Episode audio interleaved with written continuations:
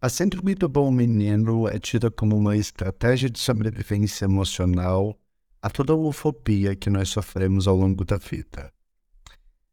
Esse vai ser um episódio para que você descubra tudo o que você precisa saber sobre esse tema que tumultuou a internet e modificou a forma como a comunidade gay se vê.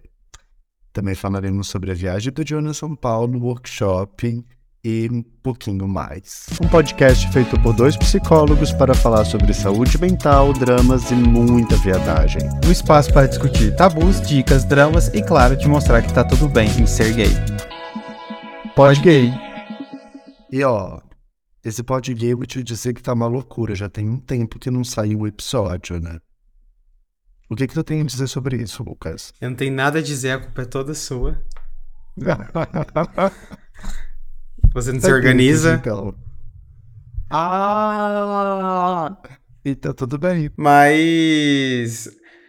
Ai, gente, é a vida, né? É, é, às vezes é, acontecem muitas coisas na quinta-feira à noite que não dá pra gente. Que é quando a gente grava, que não dá pra gente gravar, mas tá tudo bem, a gente tá aqui de volta. Isso que importa. Não, é, é importante a gente dar uma satisfação realmente falar para as pessoas que as últimas semanas foram bem caóticas por aqui, né? E a gente não conseguiu gravar o episódio ao vivo. Eu fiquei tão triste por isso. Mas a gente já vai comentar a respeito, já tem outras coisas para falar mal de ti aqui. Agora. Agora. É isso, voltamos, estamos aqui, abertos, disponíveis. E olha só, o episódio de hoje vai trazer um tema que demorou para aparecer nesse podcast, na verdade, né? Eu acho que a gente podia ter trazido há muito tempo, mas é um momento bem oportuno para falarmos sobre esse tema, que é um tema tão sensível para nossa comunidade, para nós enquanto gays no geral, mas que é um tema bem delicado para mim também, porque fala sobre uma coisa bem importante que aconteceu na minha vida. Mas antes, eu quero saber como é que você tá, porque eu sei que você tá do dói. Conta pra galera o que que tá acontecendo. O que foi que te pegou dessa vez? O que me pegou dessa vez foi que eu perdi a virgindade do Covid. Peguei Covid ah, depois de três anos fugindo dessa peste. Agora eu tô com Covid, né? Me pegou. E é isso, né? É, tô no meu terceiro dia de Covid durante essa gravação. Quando ela for ao ar, eu já vou estar melhor, se Deus quiser. E. Verdade. É, mas é isso, eu só fiquei com um corpo ruinzinho mesmo e tá tudo certo. Que bom, amigo. E pegasse no show do Coldplay, sabe? Fiz alguma informação a respeito? Amigo, não sei onde é que eu peguei Covid. Porque foi é. muitas coisas, né, menino, que eu fiz, assim, não tenho. Não sei. É o show, sei. Lola, né? É o Lollapalooza, é muita coisa, né? É, né? Banheirão do Frei Caneca. Que agora eu conheço o Frei Caneca, a gente já vai falar sobre E conhece isso. o banheirão também. Não, o banheirão não. Não. Mas o Frei Caneca. Não, não rolou quando você não. tava lá? Não rolou banheirão. Nossa, você viu mal recepcionado. Na verdade, eu não, eu não transei em São Paulo, deixa eu te falar isso. Ah, como assim? Acredite se quiser. Como é que gay vem pra São Paulo e não transa? Não, é, não foi por falta de oportunidade, tá? Porque eu descobri que os gays de São Paulo é, é são. A gente vai conversar sobre isso. É, na verdade, eu acho que tinha que ser um episódio inteiro só pra falar de São Paulo, porque a experiência que eu tive em São Paulo foi ser tema de estação de terapia, amiga. Mentira! Verdade. Eu te impactei tanto assim? Verdade.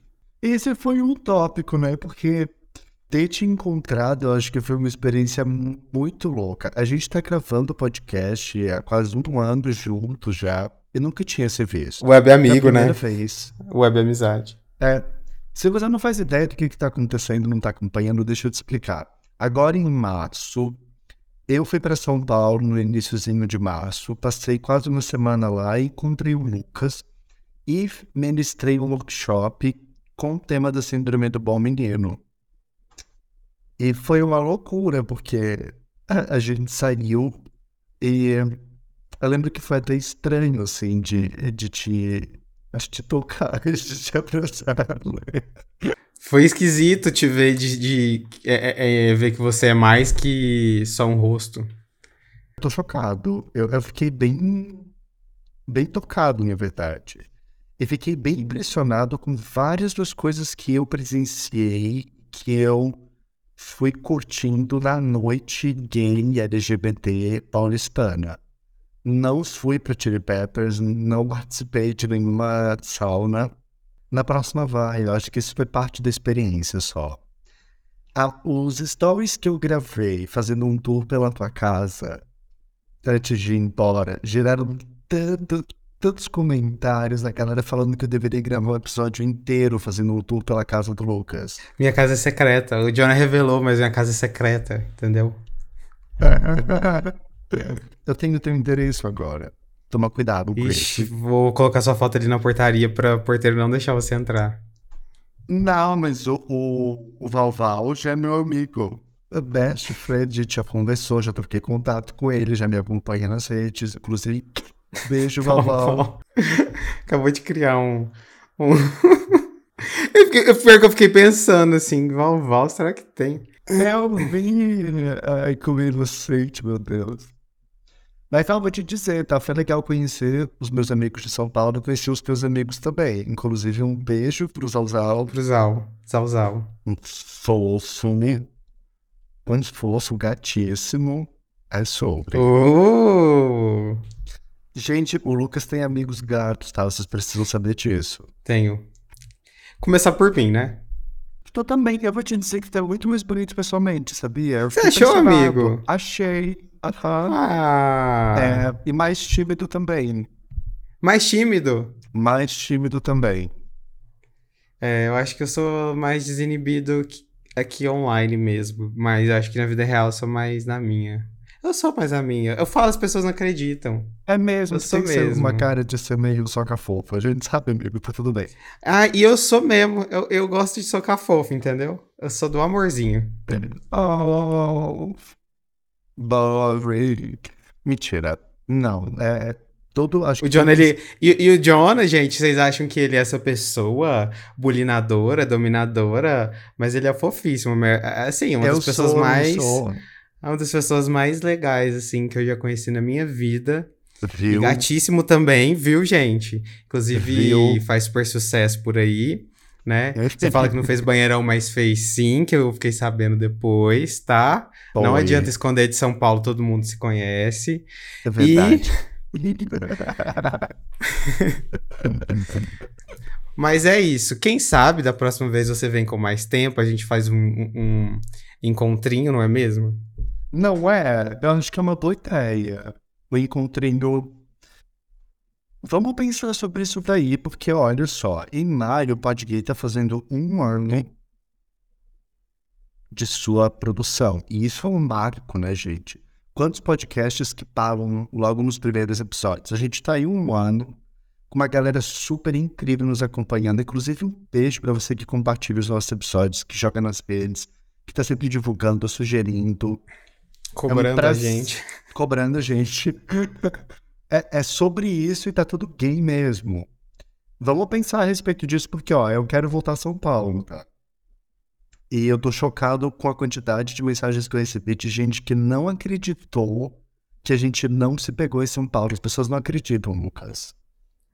Ah, um monte de gente. Quando a gente postou aquela foto, acho que foi a única foto que a gente postou, as pessoas elas falaram: Ah, vocês estão namorando, vocês estão namorando, vocês estão namorando. Por quê? Gay, gay, só, gay não pode ser amigo? Gay só pode se pegar? Gente, gente. Problematizei, problematizei. habla mesmo, habla mesmo. Pois é. O John, o John, ele é casado, monogâmico, ele é pai, entendeu? ele tem três filhos. Vamos ah, respeitar, né, galera? Sim, eu tenho muita gente para dar de mamar, coisa muito louca, eu não dou conta. Muita. Deus me livre. Que horror. Ó, oh, vamos parar de se passar nesse episódio. Já faz um... É sempre assim, a gente fica um tempo sem gravar e começa a se passar. Impressionante. Vamos pro tema desse episódio, de fato. Então, é um tema bem sério, na verdade. Não tem nada de divertido e engraçado com o que a gente está conversando aqui que é sobre. fecha o sorriso, fecha o sorriso. Sim, já cria o climão. Que é a síndrome do bom menino. Eu, eu tô curioso para ouvir um pouquinho sobre as tuas considerações a respeito, Lucas. Quando tu lê isso, de que maneira que isso bate pra ti? E aí, vou fazer terapia aqui agora. Não. É... Então, mulher. É... Ah, falando em terapia, sabe o insight que eu tive? É que o seu terapeuta é de São Paulo, o meu terapeuta é de Floripa, né? Então, os nossos terapeutas, eles fizeram intercâmbio, né? É verdade, olha só. Enfim. Saiu é... bem pela culatra, adorei. Mas não me foge não que eu te fiz a pergunta. Ó, que, tá, o que que bate síndrome do bom menino? Ah, me lembra você, o, seu, o sucesso do seu Instagram. Cara, pra ser sincero, a síndrome do bom menino... Ah, eu sou, né, um bom menino. Tô aprendendo a não ser, mas eu sou um bom menino. Eu tenho muita dificuldade para colocar limite, né, nas pessoas, tenho muita dificuldade para me expressar. Eu tenho não queria terapia, agora vai de terapia. É, eu tenho muita dificuldade para conseguir expressar o que eu sinto. Tenho dificuldade para é, me expor em alguns momentos e gerar incômodo. Então, eu sou essa pessoa. Eu sou o bom menino. Então, eu me adequei muito para ser amado sendo bonzinho, né? Ah, não. E. Para que deu certo. Ah, cara. e que muitas, muitas partes deu certo. Mas eu sei que não vai ser bom para mim se eu continuar dessa maneira, né? Então, é, agora que a gente vai entrando na fase adulta. É porque o menino dá certo até quando você é adolescente, né? Depois, quando você vai entrando na fase adulta, aí que você precisa se colocar e se portar pro mundo, você não pode ser mais uma criancinha frágil, né? E aí você tem que ser adulto, e isso é muito bom, é muito libertador.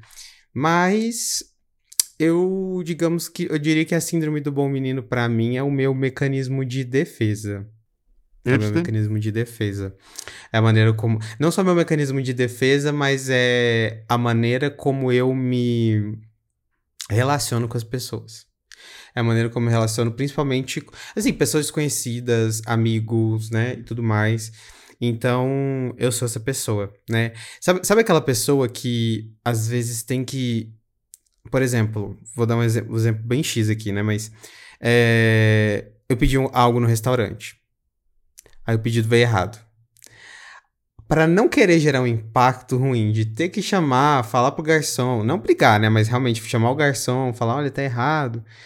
Às vezes eu fico, tipo, hum, me doendo, uhum. sabe? Pra falar, não. sabe? É esse tipo de bom menino, né? Aí a gente pode aprofundar ele para as relações, né? A gente vai perceber muita coisa, né?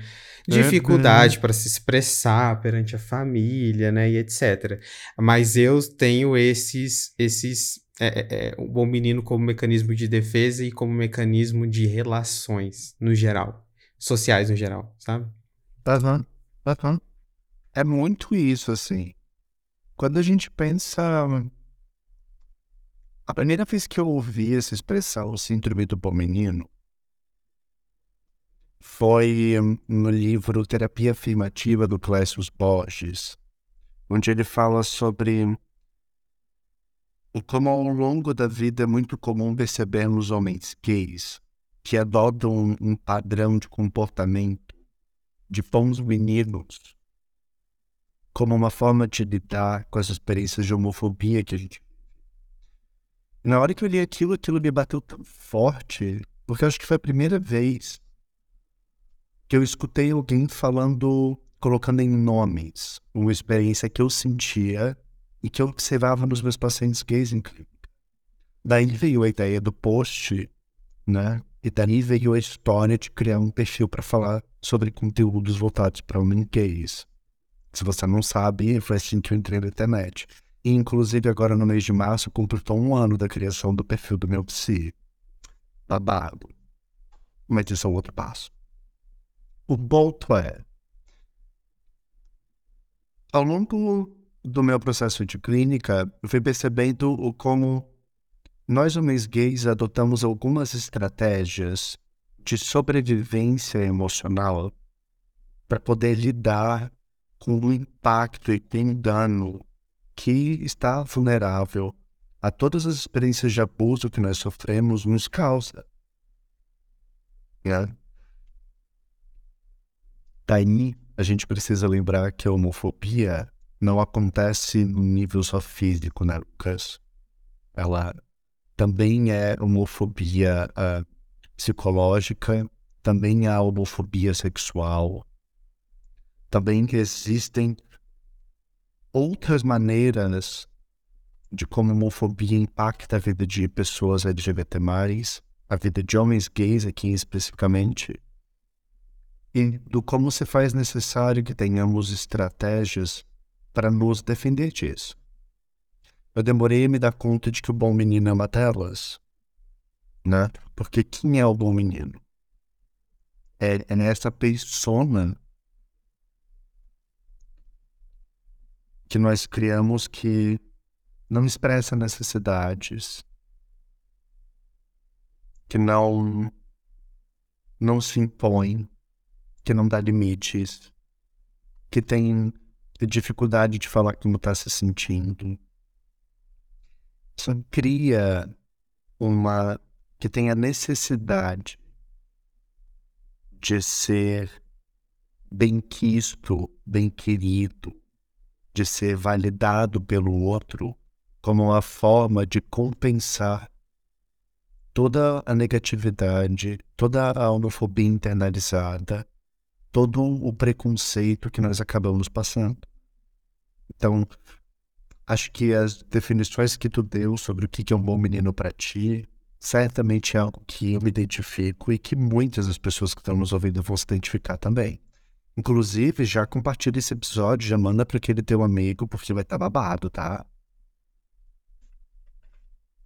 Qual que tu acha que é a tua maior dificuldade hoje como um bom hum... Nossa. Eu acho que expor os meus sentimentos. Mas para algumas pessoas específicas. Expor meu sentimento para algumas pessoas específicas.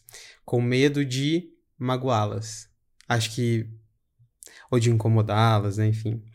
Uhum. Acho que esse é uma. É, eu acho, acho que é. Essa, essa de se, sabe, expressar o que eu tô sentindo, o que eu. Não só o que eu tô sentindo, o que eu quero, o que eu não quero. Acho que falar isso para as pessoas, né?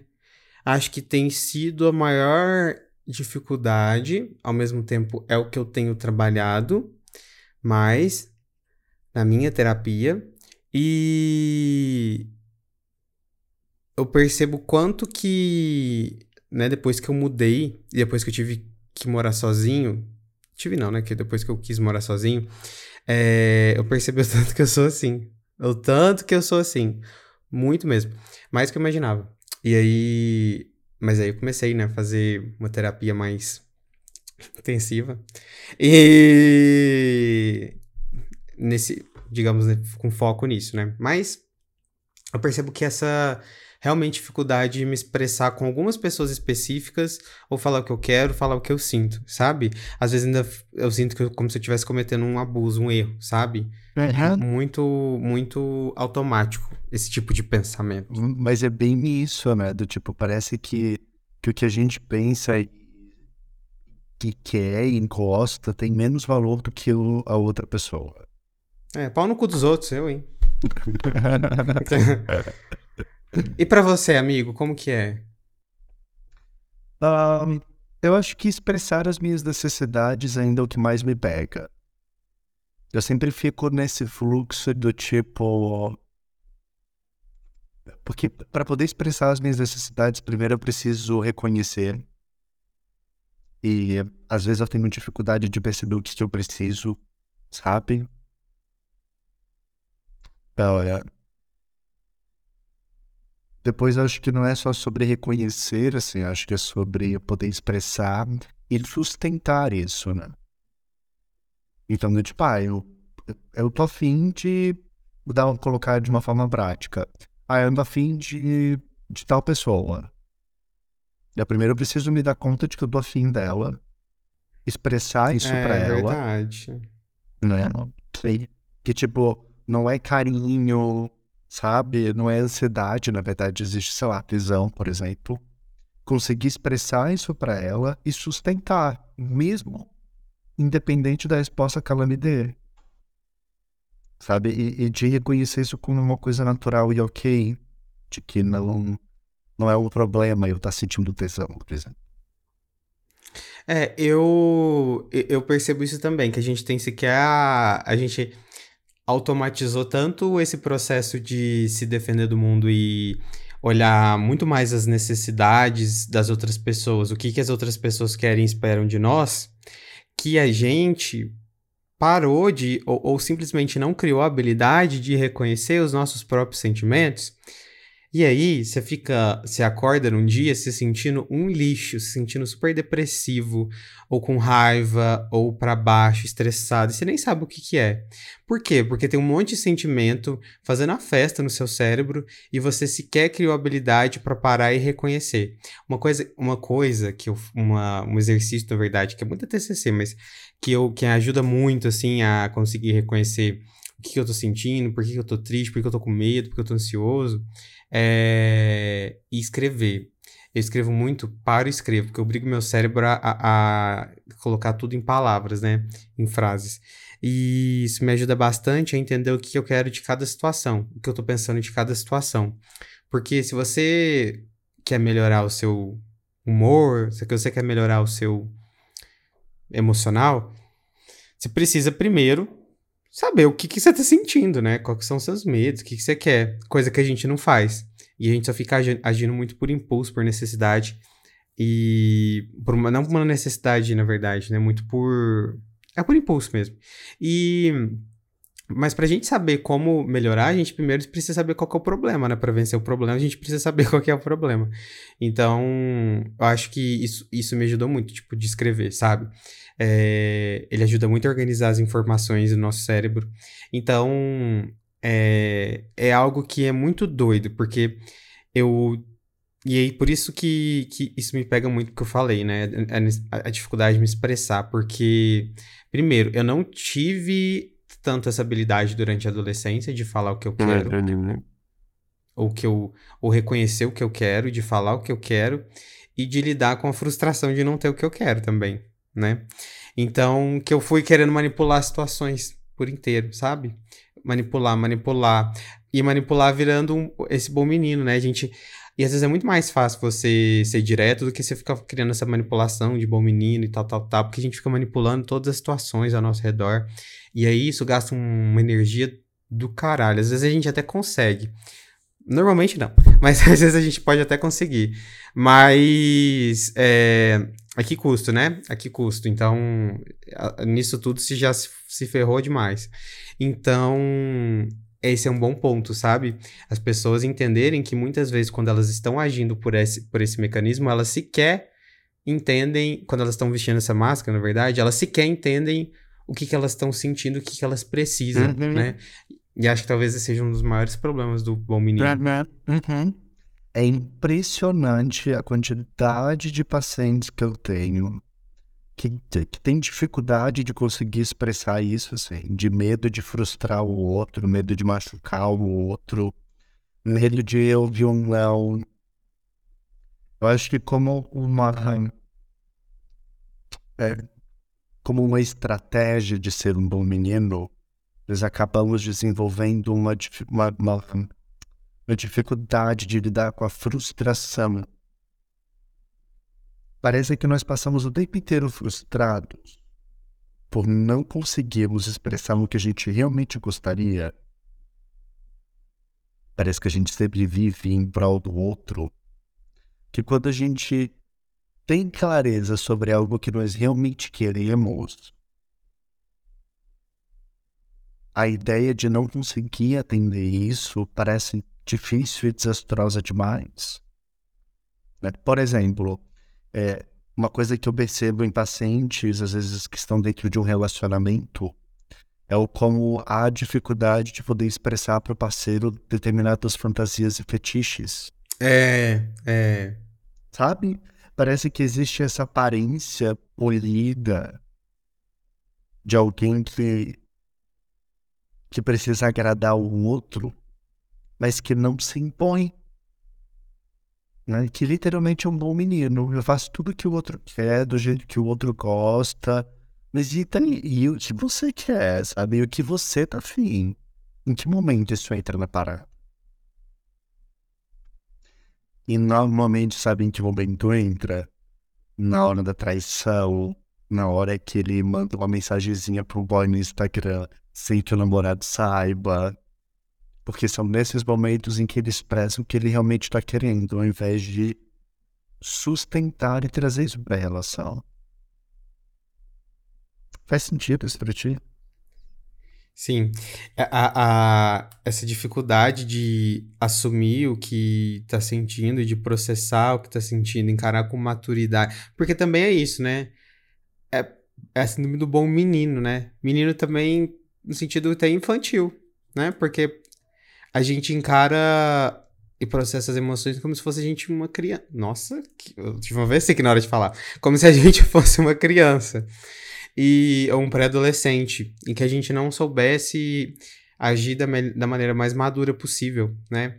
Então, tem muitos. É, esse caso de sexo e traição, eu vejo muito com os meus pacientes acontecerem de é, eles se colocarem em relações que não estão afim, relações sexuais, é, ou eles não eles traírem, serem traídos, né? Fica sempre essa dualidade, sempre, só que sempre extremos, né? Uhum. Sempre extremos, essa dualidade sempre extremos. E aí, perceba, manipula tanto, tanto, tanto, tem tanto medo de gerar impacto, tem tanto medo de não ser aceito, que acaba vivendo extremos, sabe? Extremos, sentimentos extremos, comportamentos extremos, né? Que fazem com que você fique um nível de estresse muito alto. Se você tem um nível de estresse muito alto, o que, que você vai conseguir? Que vida que você vai ter, sabe? Então, o bom menino, ele acaba engolindo muito sapo, vive muito estressado sempre. Ah, né? Não, não, o bom menino normalmente não realiza os fetiches, não fala o que, que é no sexo, tem medo, né? O bom menino, ele não entra em relacionamentos que ele tá afim, ele entra nos relacionamentos que dá certo para ele, né? Tipo assim, dá certo é o que dá. É, o bom menino normalmente ele não tem uma relação muito íntima com as pessoas, né? Porque ele pode até ser íntimo no ponto de vista de tô olhando aqui por fora, essa pessoa pode parecer que até sendo íntimo, né? Em alguns momentos você pode até ser, mas você esconde muita coisa das outras pessoas, porque você tem medo. Aliás, antes de ter medo é o que a gente falou, né? Você não sabe nem o que você tá sentindo, então como é que você vai conversar com as pessoas. Então você não cria essa intimidade. Elas podem até ser íntimas com você, mas você não é com as pessoas, com seus amigos, por exemplo. Então não, tem, não desenvolve intimidade, né? Então, assim, é, o bom menino, ele pode até parecer ser uma pessoa muito legal e pode até parecer ser um mecanismo muito bom, muito eficaz. Uhum. E Só é, né, que... né? Durante um... Ou foi, pelo menos, durante um tempo. A... exatamente, né? Até a, a, a fase adulta, mas Aí depois ele só vai cair em comportamentos que vão deixar ele sozinho, isolado, sem amizade, sem relacionamento, sem, sem ter relações sexuais saudáveis, né? E acaba numa vida muito aleatória, sabe? Porque é aquilo, né? Quando eu, Sabe, é, é, clichê, né? Mas quando a gente não escolhe, a vida escolhe por nós, sabe? Esse uhum, lance. É total. E é verdade, né? E aí você cai no aleatório, assim. Você cai em situações aleatórias, relacionamentos aleatórios, ou não se relaciona com ninguém. Nossa, eu diria que eu vi alguém me chamando aqui, menino. Eu tô sozinho. é, meu Deus, meu susto do, da gay. Fantasma viado aqui. é... é o Covid, amigo. Não, é o Covid. Pode ser o Covid. É, é sintoma? É sintoma. E...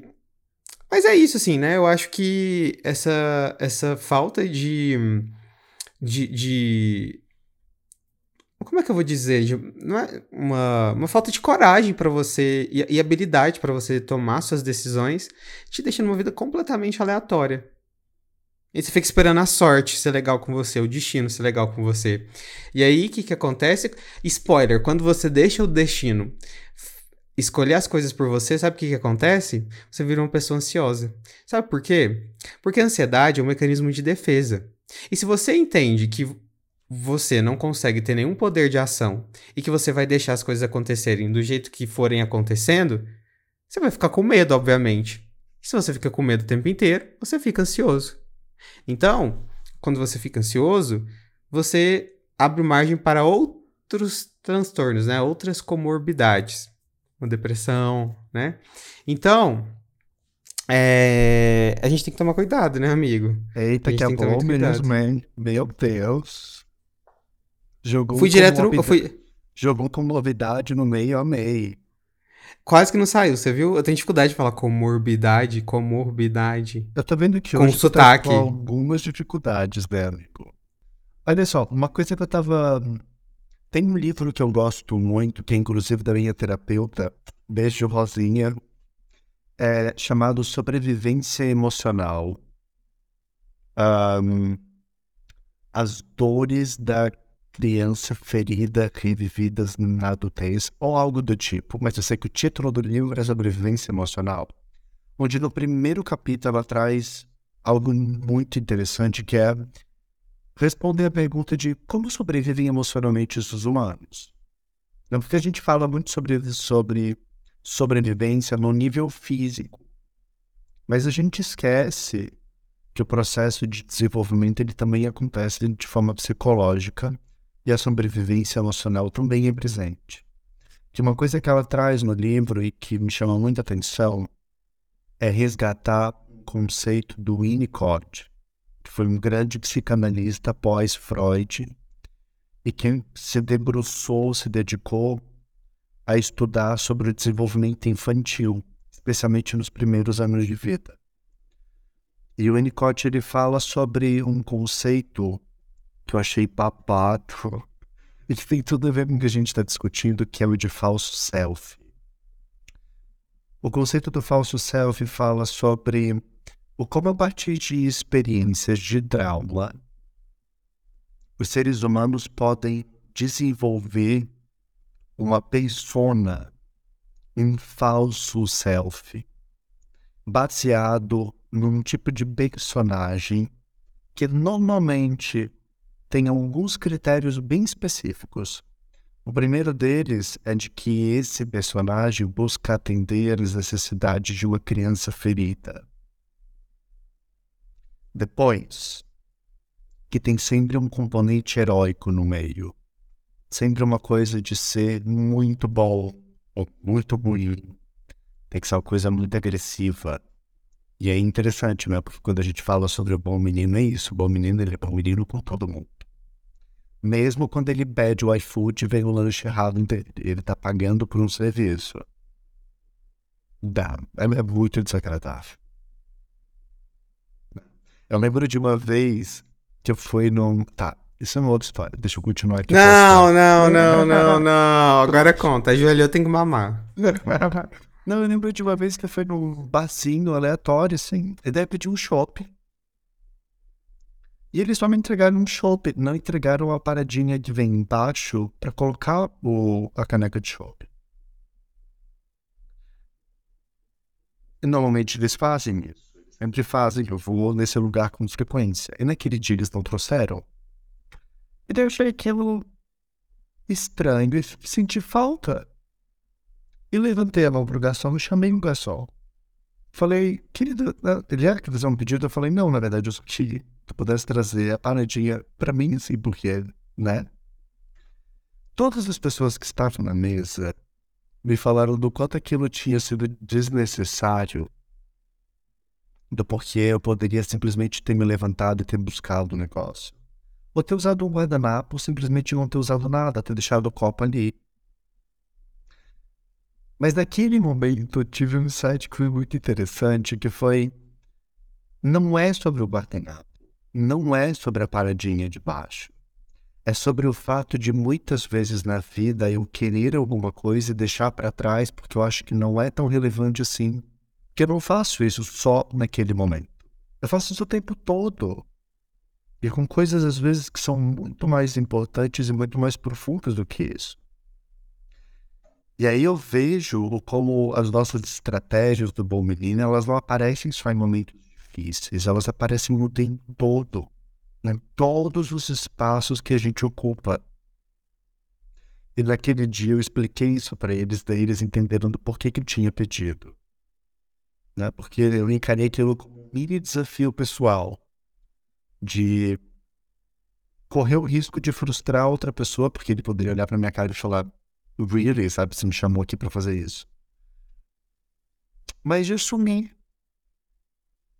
Então, essa era a história que me veio agora Porque eu fiquei lembrando de como ser um bom menino não é não é uma partezinha que a gente coloca numa caixinha e guarda antes de sair de casa, sabe? É quase uma máscara que tá colada na nossa cara e com qual a gente olha o mundo como um filtro de Instagram. Sabe quando a gente arrasta do ladinho e muda todas as configurações? Ser um bom menino é isso, assim. É, é tirar o olhar que a gente tem real de um verdadeiro self, de um eu conectado com as minhas emoções, com os meus desejos, com como eu estou me sentindo de fato, e coloca no lugar essa máscara de um falso eu, que é um bom menino, e que está aqui a dispor desse outro descendo. Por quê? Porque carrega né, uma ferida profunda de desvalor. Eu acho que esse é um, é um dos grandes temas da nossa comunidade. Todos nós carregamos uma ferida profunda de desvalor. Por isso a autoestima tão baixa, por isso os índices de ansiedade, de depressão, de suicídio.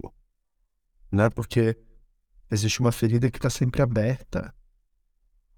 Toda semana, ainda hoje, nós vemos notícias na política, nas mídias, nas redes, que falam de algum tipo de ataque homofóbico, LGBTfóbico, voltado a alguém, ao nosso grupo de uma forma geral, né?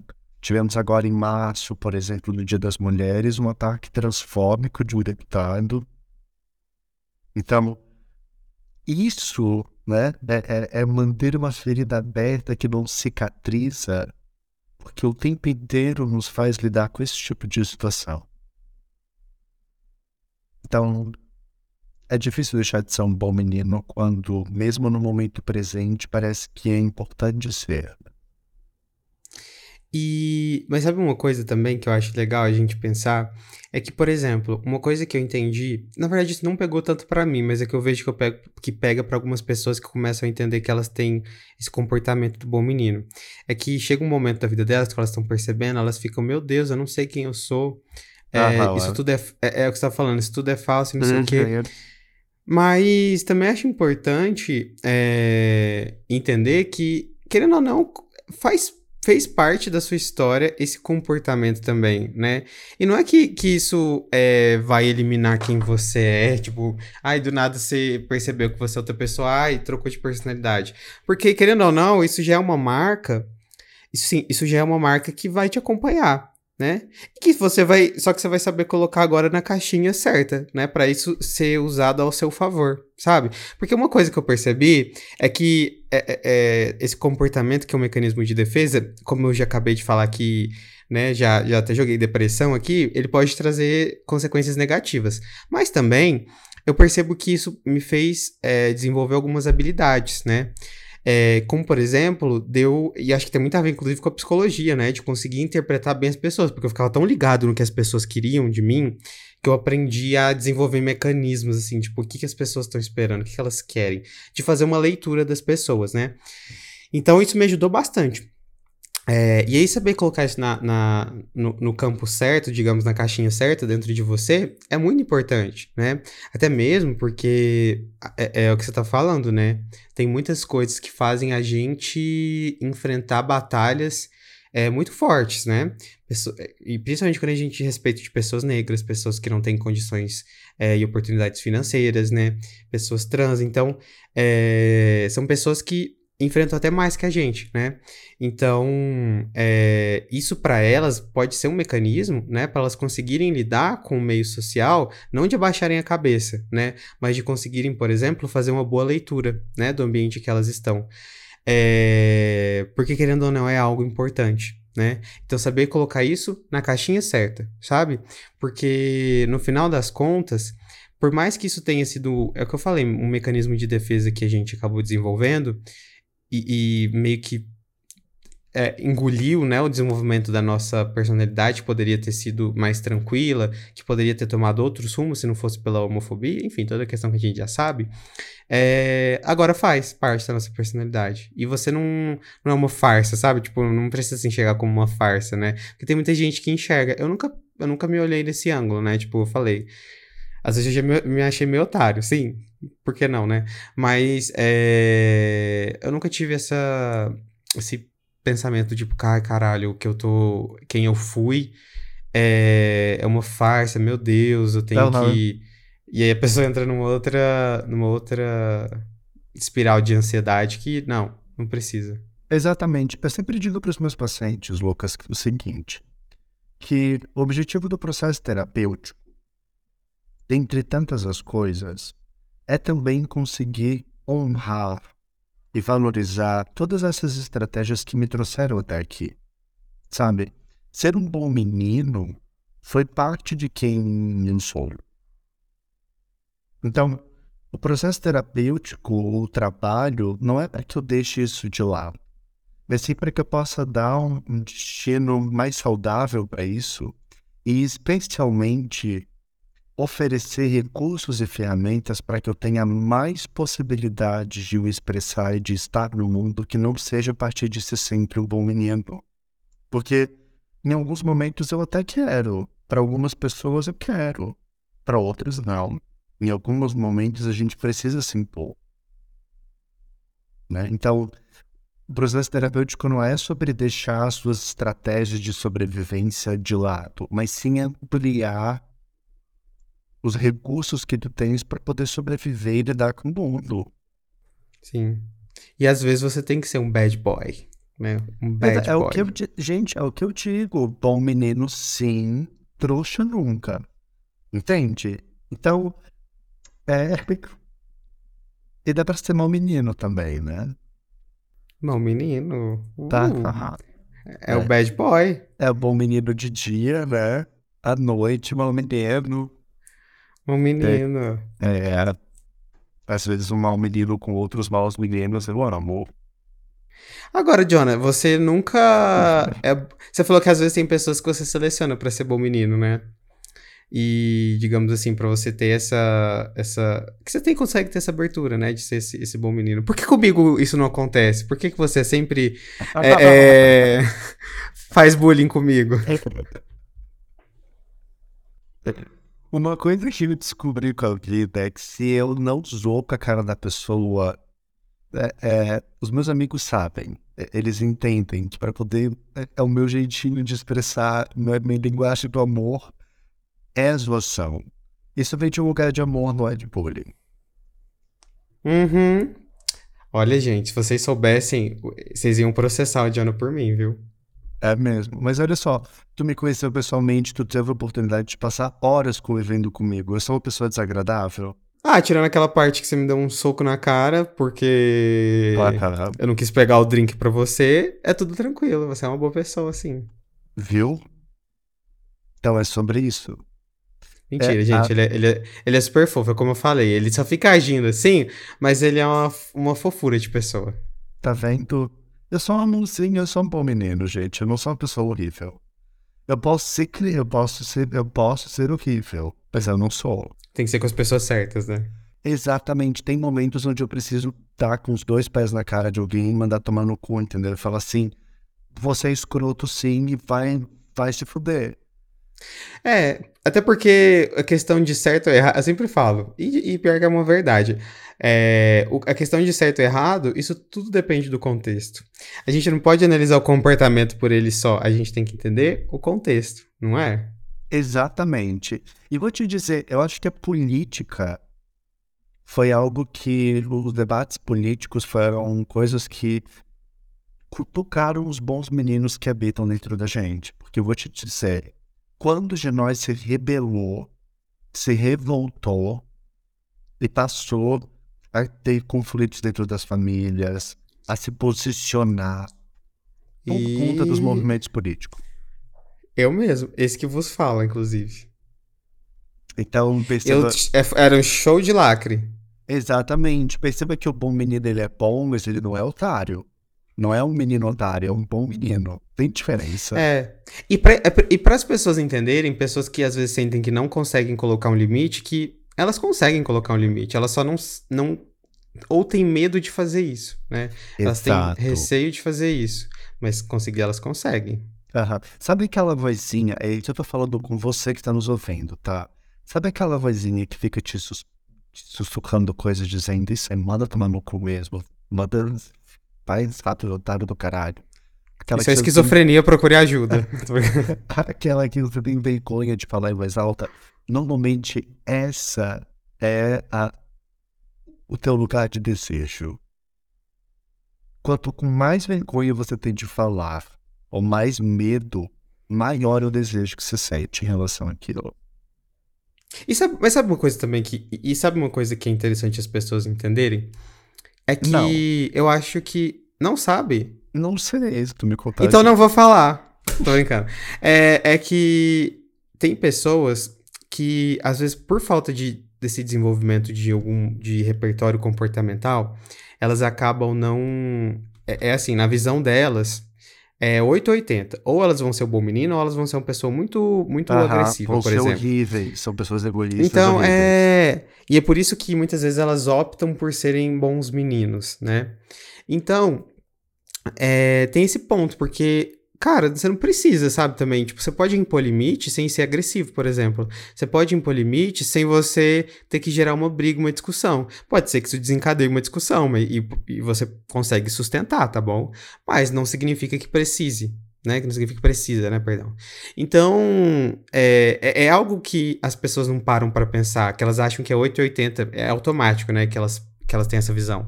Mas não precisa, você pode impor limite sem criar briga, sem sair odiado. Ou pode ser que você saia odiado, isso é uma coisa boa também, né? Ser odiado. Ah, gente, Exato. mundo tem que ser odiado. Às vezes a gente precisa ser odiado, Lucas. A gente precisa.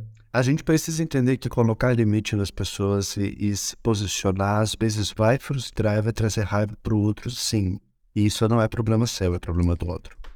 É, e normalmente, isso é uma coisa que a gente percebe mais com a internet, mas sempre existiu. Normalmente, quando a gente está se desenvolvendo, quando a gente está seguindo um caminho coerente com o nosso, quando a gente está tendo um, um certo sucesso em- eh, no lado emocional, no lado afetivo, no lado profissional, tem pessoas que não gostam da gente. Sabe? Isso significa que a gente está conseguindo se expor. Então, o que a gente fala hoje de haters na internet, né, e etc., eles. Sim, você pode conversar com qualquer pessoa que trabalha com internet. Se elas, é, elas sabem que ter haters é um bom sinal. E tem gente que até procura isso, né? Mas aí eu acho que já é uma outra coisa, né? Mas, é, mas isso também não é só para quem trabalha com imagem. É pessoa, por exemplo, que trabalha ali no- na sua empresa. Você perceba, se é uma pessoa que consegue impor limites ali no trabalho, se ela consegue se desenvolver e pensar nela, ela vai ser odiada. Entende? Tem pela gente que vai te família, pelos colegas, é, e principalmente da, dentro da família, né, amigo? Isso a gente vê muito. Ah, Então, é, então, é, é a gente- impressionante. é um bom como- sinal. É impressionante como as famílias ficam incomodadíssimas quando um bom menino começa a falar e se posicionar, gente. É impressionante. É, A galera é impressionante mesmo, né? Gera um choque, né? Ah, não, total. A galera não sabe lidar. Não sabe lidar. Isso é verdade. E, e, assim, é, essa quebra familiar é muito gostosa de ver. é muito bom. Nossa, é, é- o que a gente às vezes mais teme é exatamente o que a gente precisa, assim, é o que tem que acontecer. E é o mais gostoso de acontecer. É o mais libertador. Perfeito, perfeito. Porque você, vai, você vê as pessoas tentando lidar com essa quebra de expectativa que são delas, elas que lidem. Tá, não. É claro que sim, é um processo difícil, delicado, às vezes isso tem um custo alto, né, gente? Mas olha, é, é tipo. É literalmente um orgasmo, assim, sabe? Quando você tá quase chegando lá e de repente você chega. Ah, é Tirou bom. um peso das costas. Nossa. Nossa. Ó, pra gente encerrar esse episódio que já já se passou, já, já teve concussão aqui, já teve é, ameaça de processo. Qual, Já Qual teve é a- terapia. qual é? Já teve terapia, já teve confessionário.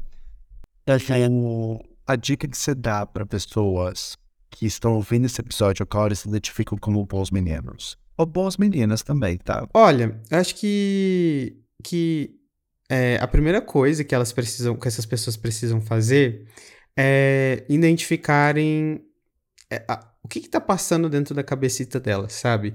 O que que tá passando nessa mente de titânio que, que, que tá aí e que tá gerando um monte de sentimento durante boa parte do seu dia e que você nem tem ideia de quais são, né? O que que tá passando aí, né? Porque isso pode estar tá sendo uma, uma... O seu próprio cérebro... Isso é quase uma certeza, né? Ele tá te colocando para baixo porque você não consegue lidar com algum... em sequer reconhecer algumas questões da sua vida, alguns sentimentos, né? Então, você começar a reconhecer os seus sentimentos talvez seja o primeiro passo, porque para você, é como eu tinha até falado no meio do episódio, para você achar uma solução, para você construir uma solução, você precisa saber qual é o problema, né? Então, entender o que está passando, que quais são as suas necessidades, o que você está sentindo. Então, tudo isso é importante. Eu, e eu já até dei essa dica, na verdade, também de, de escrever. Isso é uma coisa que me ajudou muito, sabe? Então, momentos que eu tava mais triste, mais estressado, mais ansioso, eu pegava e escrevia. Escrevia, eu ainda faço isso de vez em quando. E é o que eu sempre recomendo para meus pacientes. É, a, a própria TCC tem muitas técnicas que escrevem, né? Então, é, o, a escrita ela vai te ajudar muito. Só que a gente não pode ficar também só no teórico. Aí a gente precisa colocar em prática, né? E aí talvez seja a dor de, de cada um. É, eu sempre falo que muitas vezes a gente precisa agir para sentir, né? Então não é esperar um momento você se sentir confortável para você colocar limite nas pessoas. Às vezes você vai precisar agir racionalmente, por exemplo, saber que você precisa tomar tal atitude, por mais desconfortável que você é, é, esteja, para você compreender, sabe? Para você depois que você tomou a atitude compreender o porquê que aquilo foi importante para os seus sentimentos sentirem, digamos assim, né? É, é como, por exemplo, é, academia, né? Atividade física, né? Uma pessoa que não faz atividade física, é, ela não vai querer, tipo, fazer porque, ah, gera um gasto, né? Um gasto de tempo, um gasto às vezes de dinheiro, alguns momentos, algum, dependendo da atividade, um gasto de energia. Então ela não vai querer.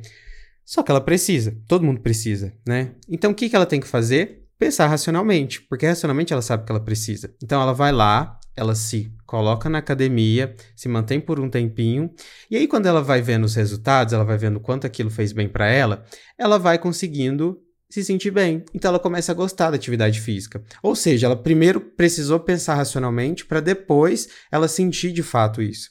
Então, é, a mesma coisa vale para comportamentos é, que você está engolindo aí ou deixando de agir por conta desse medo, desse receio, né? Então começa a agir, ainda que racionalmente, só racionalmente, ainda que gere um desconforto, é, para você começar a tomar atitudes que vão te deixar mais confortável para você viver sua vida, sabe? Porque com o tempo isso vai passando.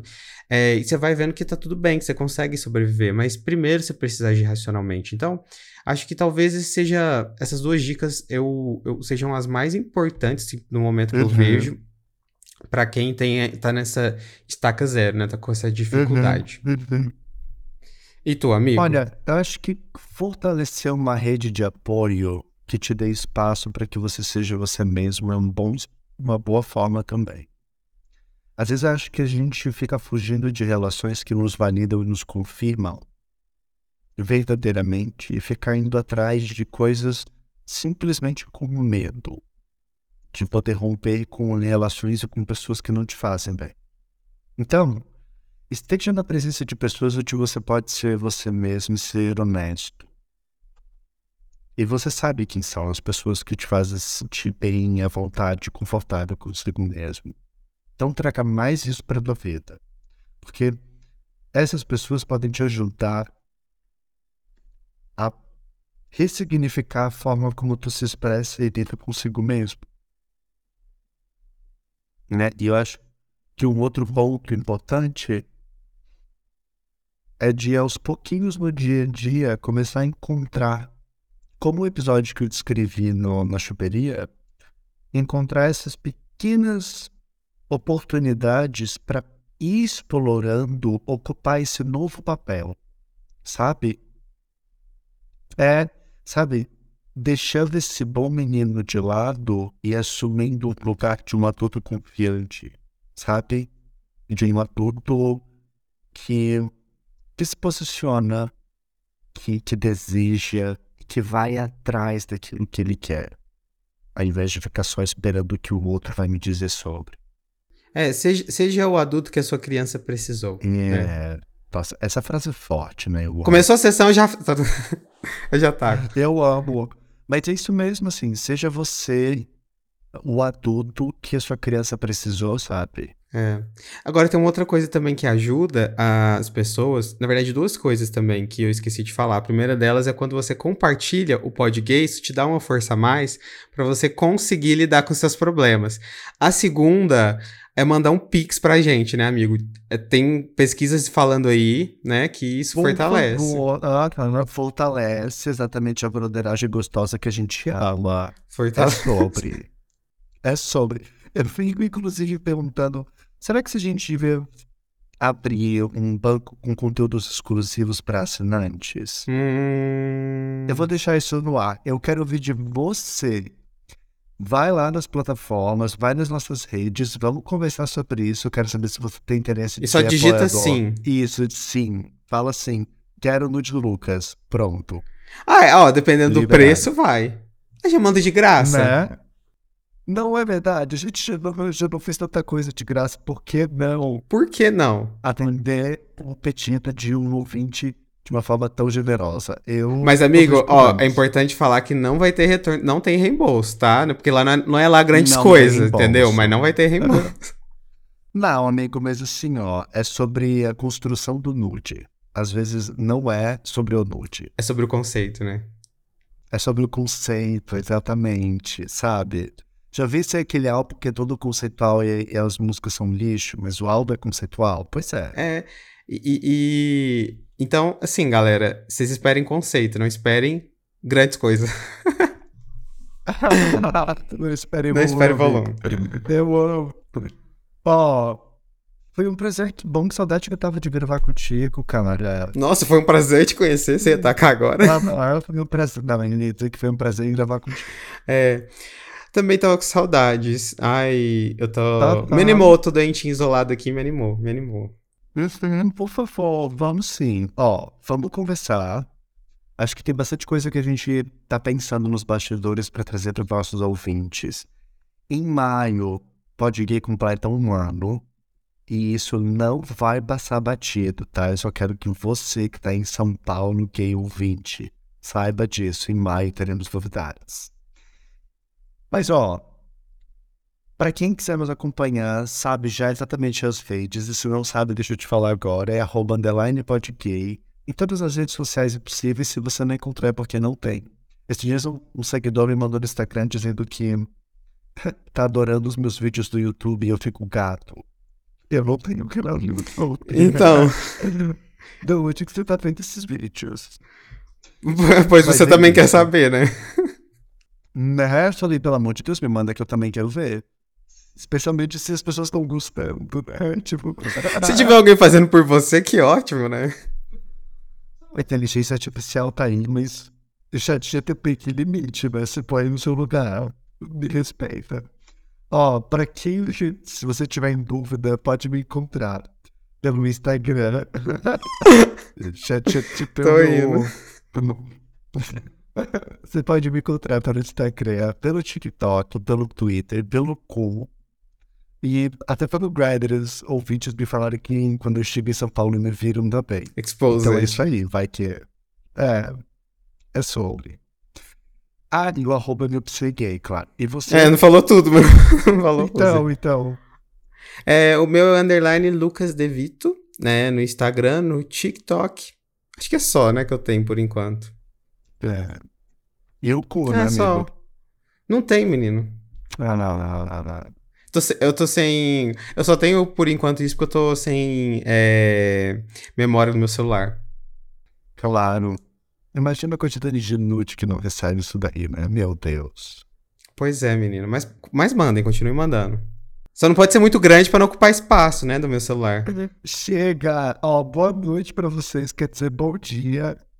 Tchau e até a próxima, viu? Tchau. Se cuidem, melhoras, tá, amigo? Thank you. Beijinho. Beijos.